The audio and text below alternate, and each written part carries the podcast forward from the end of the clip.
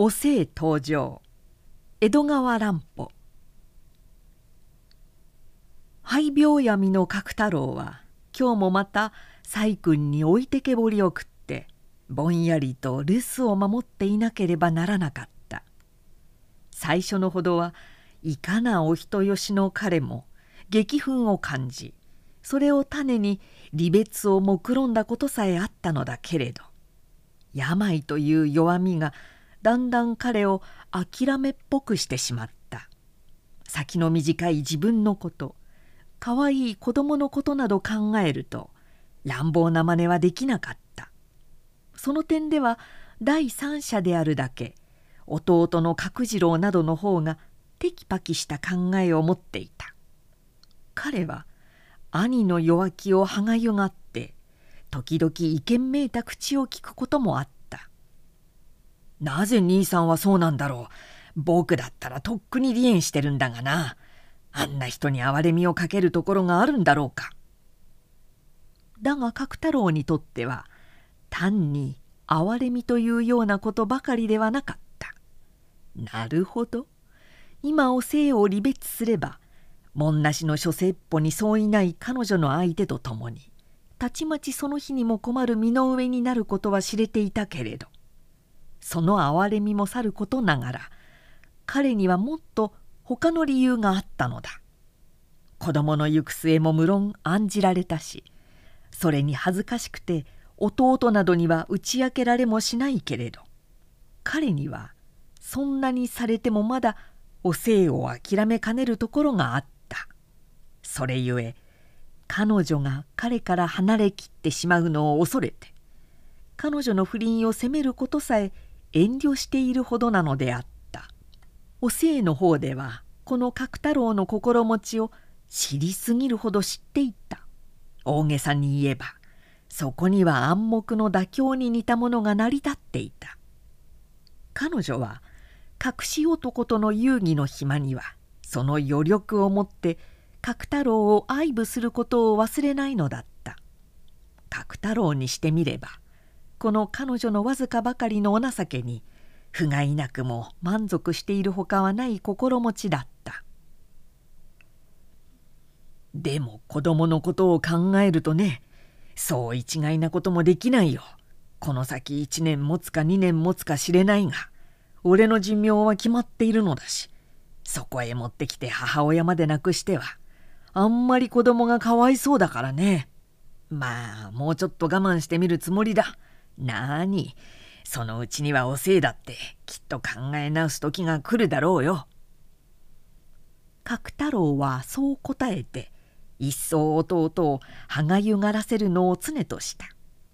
だが角太郎の仏心に引き換えておせいは考え直すどころか一日一日と不倫の恋に溺れていったそれには窮迫して長患いで寝たきりの彼女の父親が出しに使われた。彼女は父親を見舞いに行くのだと称しては3日にあげず家を外にした。果たして彼女が里へ帰っているかどうかを調べるのは無論わけのないことだったけれど角太郎はそれすらしなかった。妙な心持ちである。彼は自分自身に対してさえお生をかばうような態度をとった。今日もお生は朝から念入りの身じまいをしていそいそと出かけていった。里へ帰るのにお化粧はいらないじゃないか。そんな嫌味が口まで出かかるのを角太郎はじっとこらえていた。この頃ではそうして言いたいことも言わないでいる。自分自身のいじらしさに一種の快感をさえ覚えるようになっていた。細君が出て行ってしまうと彼は書斎なさに趣味を持ち出した盆栽いじりを始めるのだった。裸足で庭へ降りて土にまみれているとそれでもいくらか心持ちが楽になった。また一つにはそうして趣味に夢中になっている様を装うことが他人に対しても自分に対しても必要なのであった。お昼自分になると女中がご飯を知らせに来た「あのお昼の用意ができましたのですがもうちっと後になさいますか?」女中さえ遠慮がちに痛々しそうな目で自分を見るのが角太郎はつらかった「ああもうそんな自分かい。じゃあお昼としようか。坊やを呼んでくるといい」彼は虚勢を張って快活らしく答えるのであった。この頃では何につけても虚勢が彼の習慣になっていた。そういう日に限って女中たちの心づくしか食前にはいつもよりごちそうが並ぶのであった。でも角太郎はこの一月ばかりというものおいしいご飯を食べたことがなかった。子供の正一も家の冷たい空気に当たると外のガキ大将がにわかにしおしおしてしまうのだった「ママどこへ行ったの?」彼はある答えを予期しながらでも聞いてみないでは安心しないのである。おじいちゃまのところへいらっしゃいましたの。女中が答えると彼は7歳の子供に似合わぬ霊障のようなものを浮かべて「ふん」と言ったきりご飯を書き込むのであった。子供ながらそれ以上質問を続けることは父親に遠慮するらしく見えた。それと彼にはまた彼だけの虚勢があるのだ「パパお友達を呼んできてもいい?」ご飯が済んでしまうと正一は甘えるように父親の顔を覗き込んだ。角太郎はそれが痛いけな子供の精一杯の追奨のような気がして涙ぐましいいじらしさと同時に自分自身に対する不快とを感じないではいられなかった。でも彼の口をついて出た返事はいつもの虚勢以外のものではないのだった「ああ呼んできてもいいがねおとなしく遊ぶんだよ」父親の許しを受けるとこれもまた子供の虚勢かもしれないのだが正一は「うれしいうれしい」と叫びながらさも快活に表の方へ飛び出していって間もなく34人の遊び仲間を引っ張ってきた。そして角太郎がお膳の前で用事を使っているところへ子供部屋の方からもうドタンバタンという物音が聞こえ始めた。子供たちはいつまでも子供部屋の中にじっとしていなかった。鬼ごっこか何かを始めたと見えて部屋から部屋へ走り回る物音や女中がそれを制する声などが角太郎の部屋まで聞こえてきた。中には戸惑いをして彼の後ろの襖を開ける子供さえあった「あおじさんがいた!」彼らは角太郎の顔を見ると決まり悪そうにそんなことを叫んで向こうへ逃げていった。しまいには正一までが「彼の部屋へ侵入した。そして「ここへ隠れるんだ」などと言いながら父親の机の下へ身を潜めたりした。それらの光景を見ていると角太郎は頼もしい感じで心がいっぱいになった。そしてふと今日は植木いじりをよして子供らの仲間入りをして遊んでみようかという気になった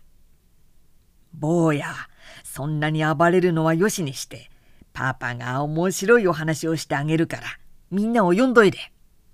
いや嬉しい。それを聞くと正一はいきなり机の下から飛び出してかけていった「パパはとてもお話が上手なんだよ」やがて正一はそんな困っちゃくれた紹介をしながら同勢を引き連れた格好で角太郎の部屋へ入ってきた。さあお話しとくれ。怖いお話がいいんだよ。子供たちは目白押しにそこへ座って好奇の目を輝かしながらある者は恥ずかしそうにおずおずして角太郎の顔を眺めるのであった。彼らは角太郎の病気のことなど知らなかったし知っていても子供のことだから大人の訪問客のように嫌に用心深い態度など見せなかった。角太郎にはそれも嬉しいのである。彼はそこでこの頃になく元気づいて子供たちの喜びそうなお話を思い出しながら「昔ある国に欲の深い王様があったのだよ」と始めるのであった。一つのお話を終わっても子供たちは「もっともっと!」と言って聞かなかった。彼は望まれるままに二つ三つとお話の数を重ねていった。そうして子供たちと一緒におとぎ話の世界をさまよっているうちに彼はますます上機嫌になってくるのだった。じゃあお話はよして今度はかくれんぼをして遊ぼうか。おじさんも入るのだよ。しまいに。彼はそんなことを言い出した。うんかくれんぼがいいや。子供たちは我が意を得たと言わぬばかりに立ちどころに賛成した。じゃあねここのうち中で隠れるのだよ。いいかい？さあじゃんけん。じゃんけんぽんと彼は子供のようにはしゃぎ始めるのだった。それは病気のさせる技であったかもしれない。それともまた細君の不業績に対するそれとなき虚勢であったかもしれない。いずれにしろ彼の挙動に一種の焼け気味の混じっていることは事実だった。最初に三度は彼はわざと鬼になって子供たちの無邪気な隠れ場所を探し回った。それに飽きると隠れる側になって子供たちと一緒に押し入れの中だとか机の下だとかへ大きな体を隠そうと骨を折った「もういいか？まだだよ」という掛け声が家中に狂気めいて響き渡った。角太郎はたった一人で彼の部屋の暗い押し入れの中に隠れていた。鬼になった子供が「なになにちゃんめーけた」と叫びながら部屋から部屋を回っているのがかすかに聞こえた。中には「うわっ!」と怒鳴って隠れ場所から飛び出す子供などもあった。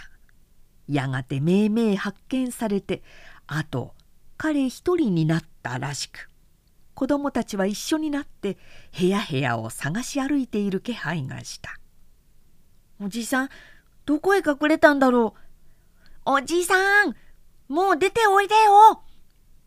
などと口々にしゃべるのが聞こえて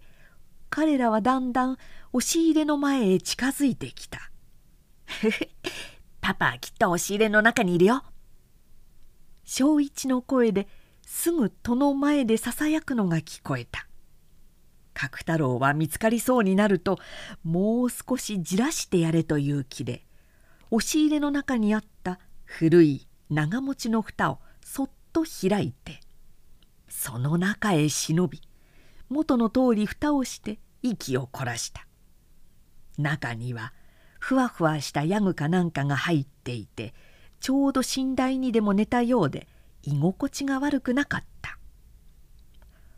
彼が長持ちの蓋を閉めるのと引き違いにガラッと重い板戸が開く音がして「おじさんめっけた!」という叫び声が聞こえた「あらいないよだってさっき音がしてたよ。ねえなになにちゃん。あれはきっとネズミだよ。子供たちはひそひそ声で無邪気な問答を繰り返していたがそれが密閉された長持ちの中では非常に遠くからのように聞こえたいつまでたっても薄暗い押し入れの中はひっそりして人の気配もないので「お化けだ!」と誰かが叫ぶと「うわー!」と言って逃げ出してしまったそして遠くの部屋で「おじさん出ておいでよ!」と口々に呼ぶ声がかすかに聞こえた。まだその辺の押し入れなどを開けて探している様子だった。真っ暗な小脳臭い長持ちの中は妙に居心地がよかった。角太郎は少年時代の懐かしい思い出にふと涙ぐましくなっていたこの古い長持ちは死んだ母親の嫁入り道具の一つだった。彼はそれを船になぞらえてよく中へ入って遊んだことを覚えていた。そうしていると優しかった母親の顔が闇の中へ幻のように浮かんでくる気さえした。だが気がついてみると子供たちの方は探しあぐんでかひっそりしてしまった様子だったしばらく耳を澄ましていると「つまんないな表行って遊ばない?」どこの子供だか興ざめ顔にそんなことを言うのがごくかすかに聞こえてきた「パパちゃん!」正一の声であったそれを最後に彼も表へ出ていく気配だった角太郎はそれを聞くとやっと長持ちを出る気になった。飛び出していってじれ切った子供たちをうんと驚かせてやろうと思った。そこで勢い込んで長持ちの蓋を持ち上げようとするとどうしたことか蓋は密閉されたままびくとも動かないのだった。でも最初は別段何でもないことのつもりで何度もそれを押し試みていたがそのうちに恐ろしい事実が分かってきた。彼は偶然長持ちの中へ閉じ込められてしまったのだった。長持ちの蓋には穴の開いた蝶つがいの金具がついていてそれが下の突き出した金具にはまる仕掛けなのだが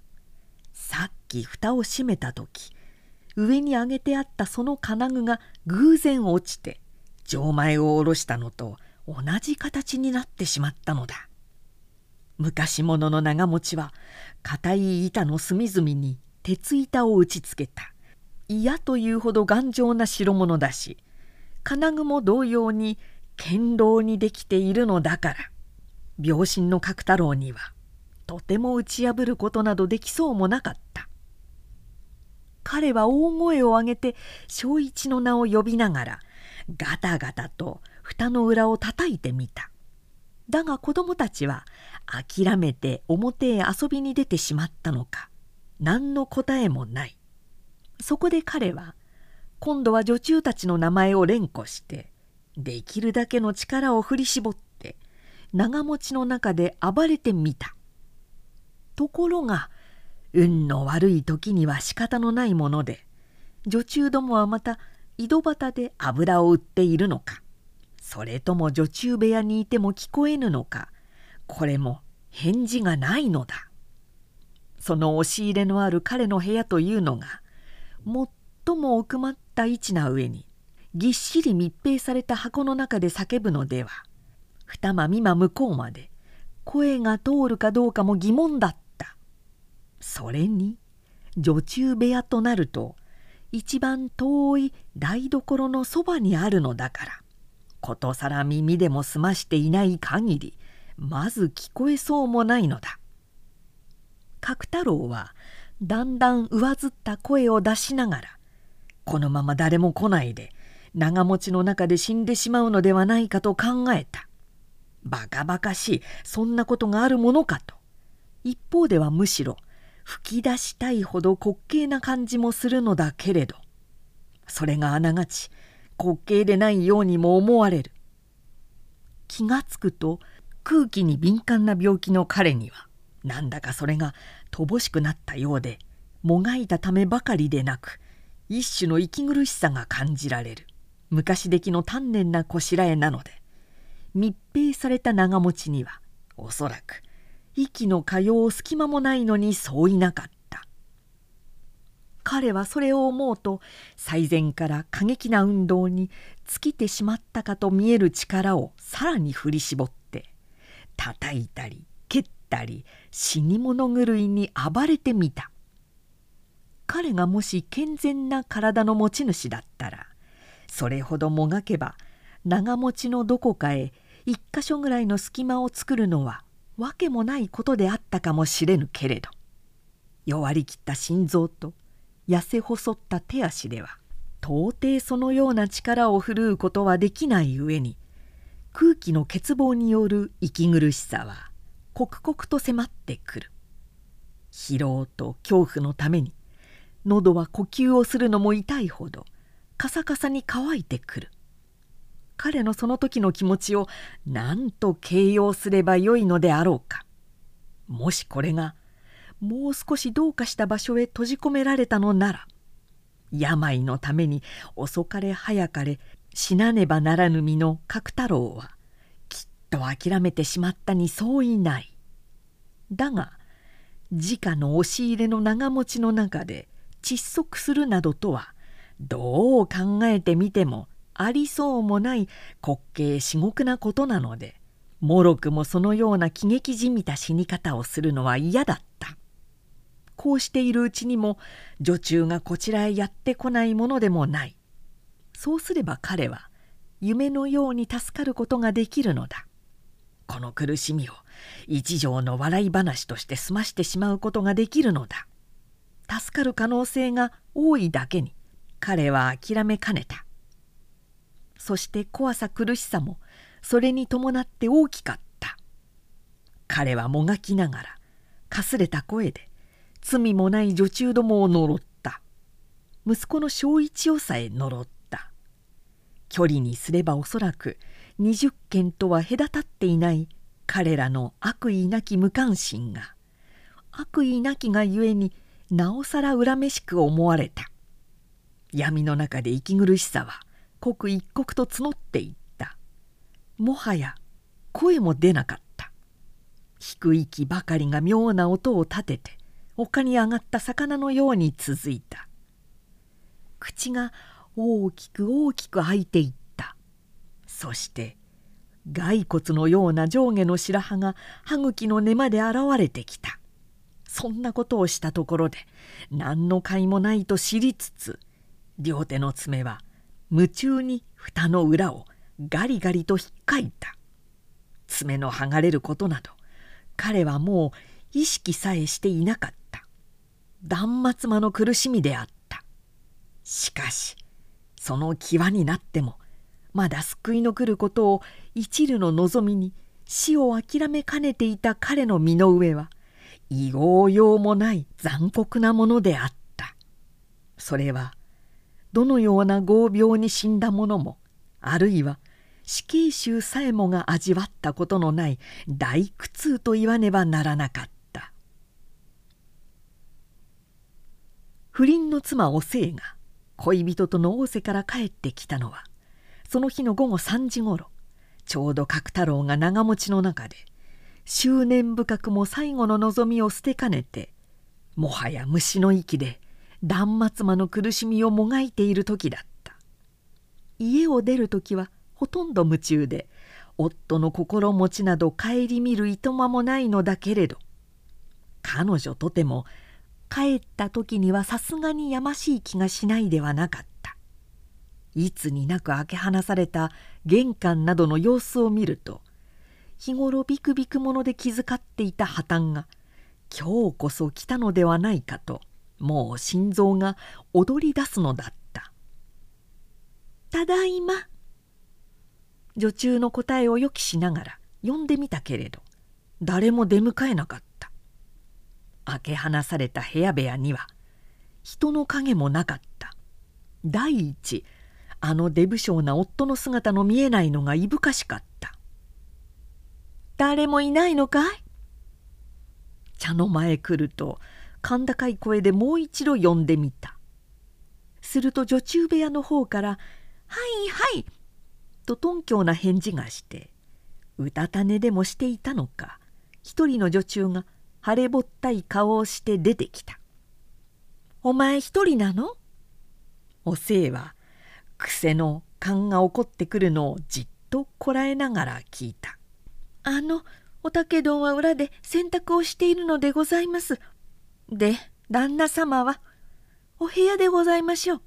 だっていらっしゃらないじゃないか。あらそうでございますか。なんだねお前きっと昼寝してたんでしょう。困るじゃないか。そして坊やはさあ最前までお家で遊んでいらしたのですがあの旦那様もご一緒でかくれんぼなすっていたのでございますよ。まあ旦那様が？しょうがないわね。それを聞くと彼女はやっと日頃の彼女を取り返しながら「じゃあきっと旦那様も表なんだよ。お前探しといで。いらっしゃればそれでいいんだから。お呼びしないでもいいからね」とげとげしく命令を下しておいて彼女は自分の居間へ入るとちょっと鏡の前に立ってみてからさて着替えを始めるのであった。そして今帯を時にかかろうとした時であった。ふと耳を澄ますと隣の夫の部屋からガリガリという妙な物音が聞こえてきた。虫が知らせるのか。それがどうもネズミなどの音ではないように思われた。それによく聞くとなんだかかすれた人の声さえするような気がした。彼女は帯を解くのをやめて気味の悪いのを辛抱しながら間の襖を開けてみた。するとさっきは気づかなかった押し入れの板戸の開いていることが分かった。物音はどうやらその中から聞こえてくるらしく思われるのだ。開けてくれ俺だ。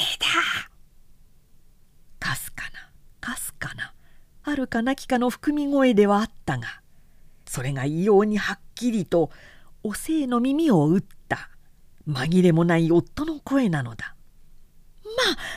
あなたそんな長持ちの中なんかに一体どうなすったんですの？彼女もさすがに驚いて長持ちのそばへ走り寄った。そして掛け金を外しながら「ああ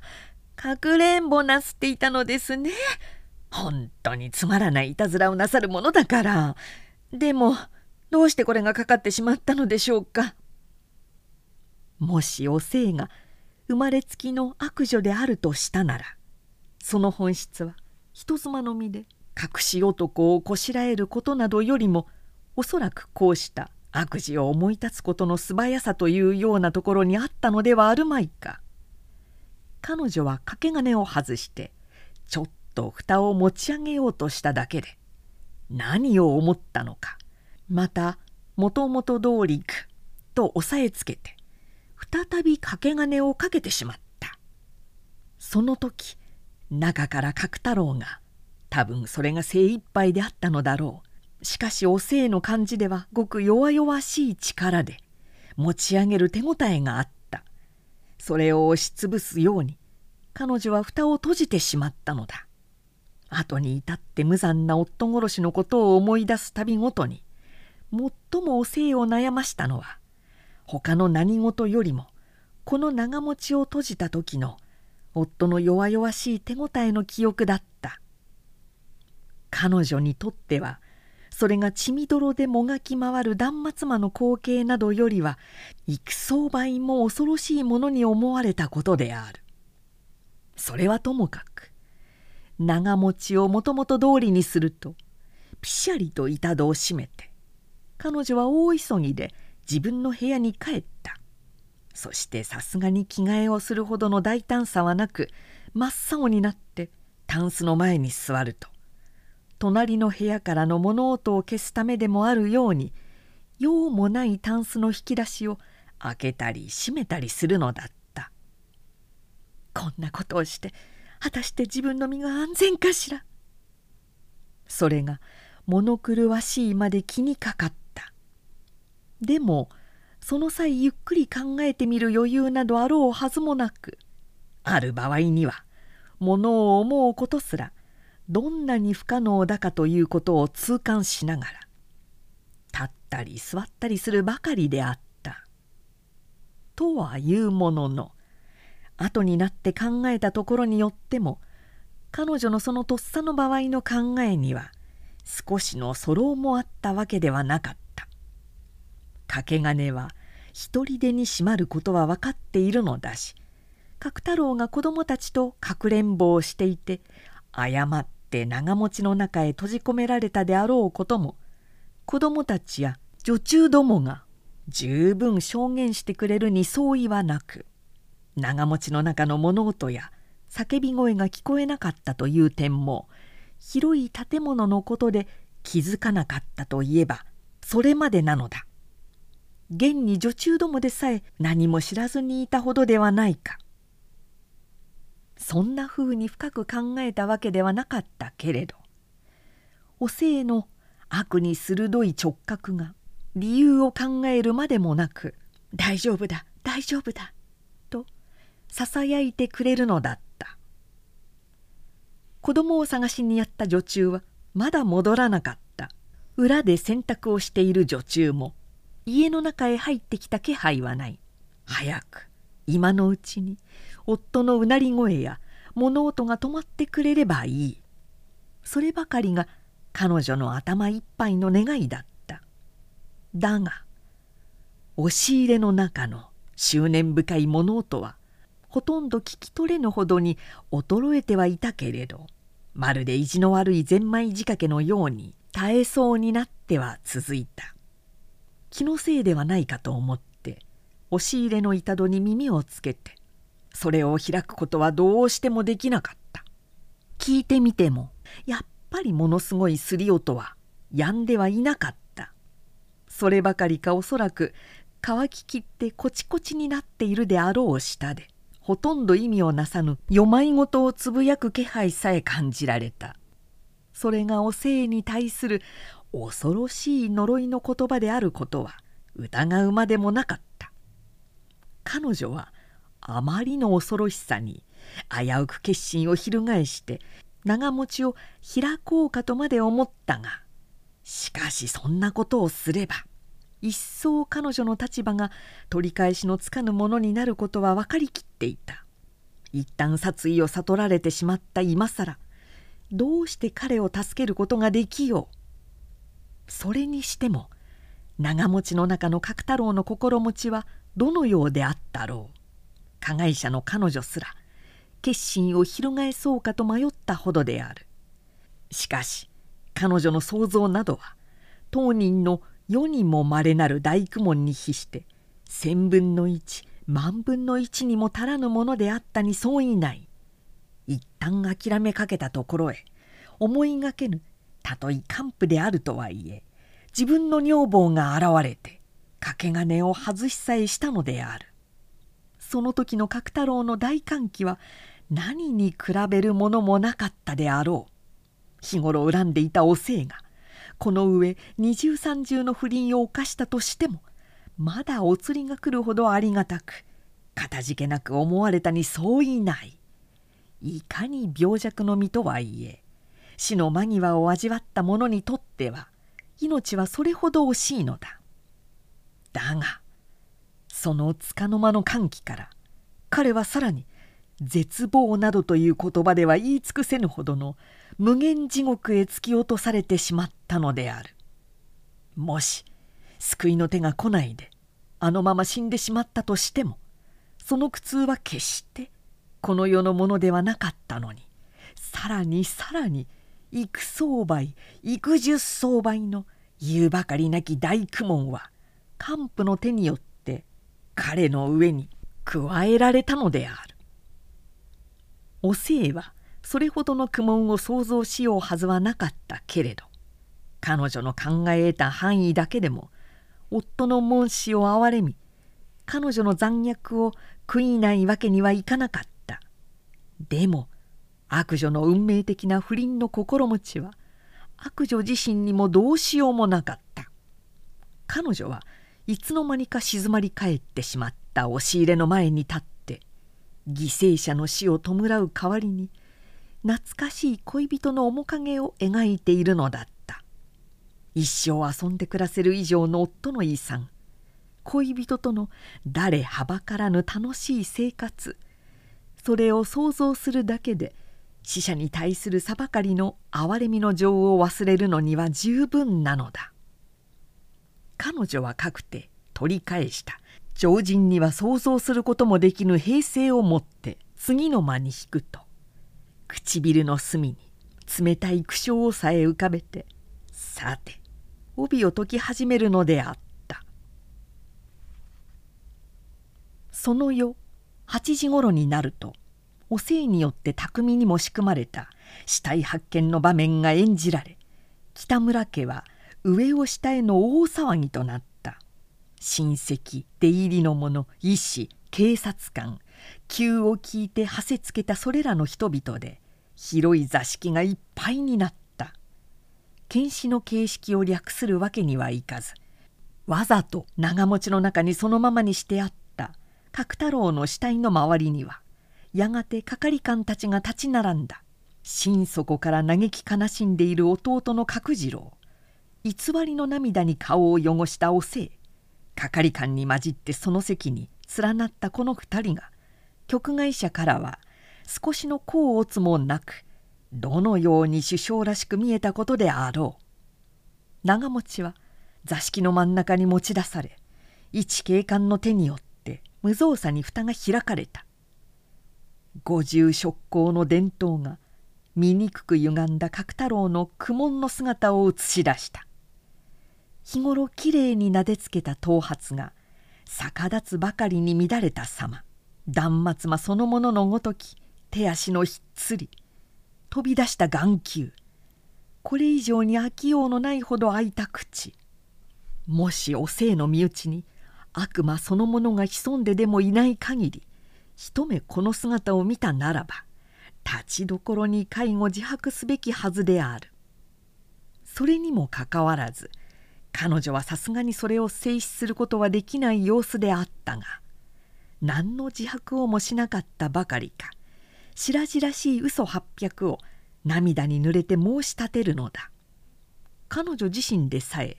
どうしてこうも落ち着くことができたのか。たとえ人一人殺した上のクソ度胸とはいえ不思議に思うほどであった。数時間前不義の外出から帰って玄関に差し掛かった時あのように胸騒がせた彼女とはその時もすでに十分悪女であったに相違ないのだが我ながら別人の勘があった。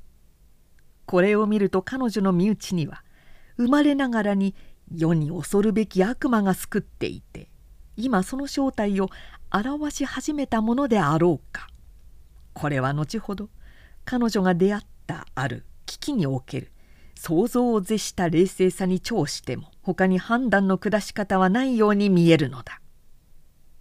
やがて検視の手続きは別段の故障なく終わり死体は親族の者の手によって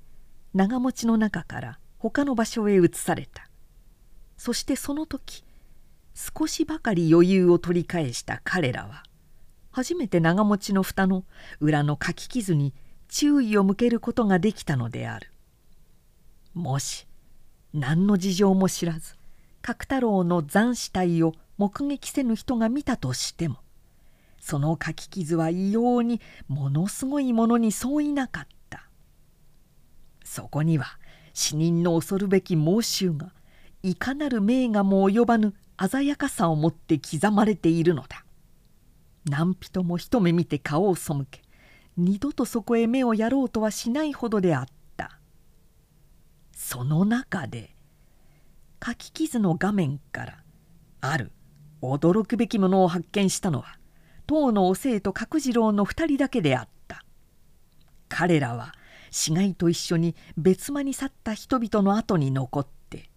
長持ちの両端から蓋の裏に現れた影のようなものに異様な凝視を続けていた。おおそこには一体何があったのであるか。それは影のようにおぼろげに強者の筆のようにたどたどしいものではあったけれどよく見れば無数の書き傷の上を覆って一時は大きく一時は小さくあるものは斜めにあるものはやっと判読できるほどの歪み方でまざまざと「お誠意」の三文字が現れているのであった。姉さんのことですね。角次郎は業師の目をそのままおせいに向けて低い声で言った「そうですわね」ああこのように冷静な言葉がその際のおせいの口をついて出たことはなんと驚くべき事実であったか。無論彼女がその文字の意味を知らぬはずはないのだ。瀕死の角太郎が命の限りを尽くしてやっと書くことのできたお生に対する呪いの言葉最後の「意」に至ってその一線を画すると同時に申しを遂げた彼の申集彼はそれに続けてお生こそ下手人である旨をいかほどか書きたかったであろうに不幸そのもののごとき角太郎はそれさえ得せずして先週の遺恨を抱いて干し固まってしまったのである。しかし角次郎にしては彼自身善人であるだけにそこまで疑念を抱くことはできなかった。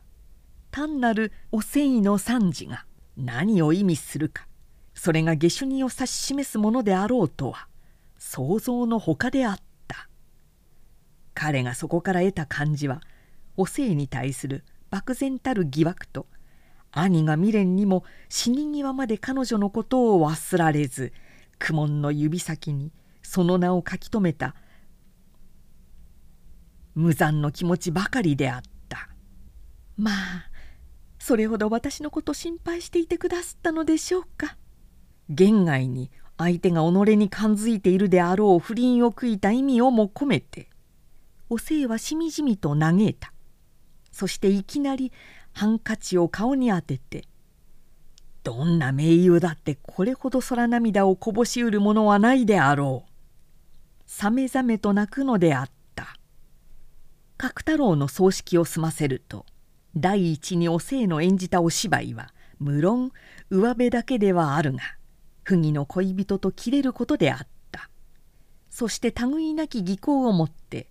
角次郎の疑念を晴らすことに専念した。しかもそれはある程度まで成功した。たとえ一時だったとはいえ角次郎はまんまと養父の欺瞞に陥ったのである。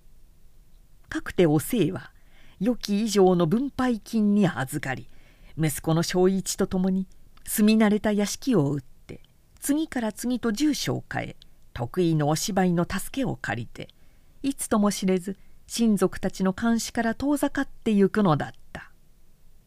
問題の長持ちはおいが強いてもらい受けて彼女から密かに古道具屋に売り払われた。その長持ちは今何人の手に収められたことであろう。あの書き傷と不気味な金文字とが新しい持ち主の好奇心を刺激するようなことはなかったであろうか。彼は書き傷にこもる恐ろしい猛襲に心おののくことはなかったかそしてまた「おせい」という不可思議なる惨事に彼は果たしていかなる女性を想像したであろうともすればそれは世の醜さを知りそめぬ無垢の乙女の姿であったかもしれないのだが。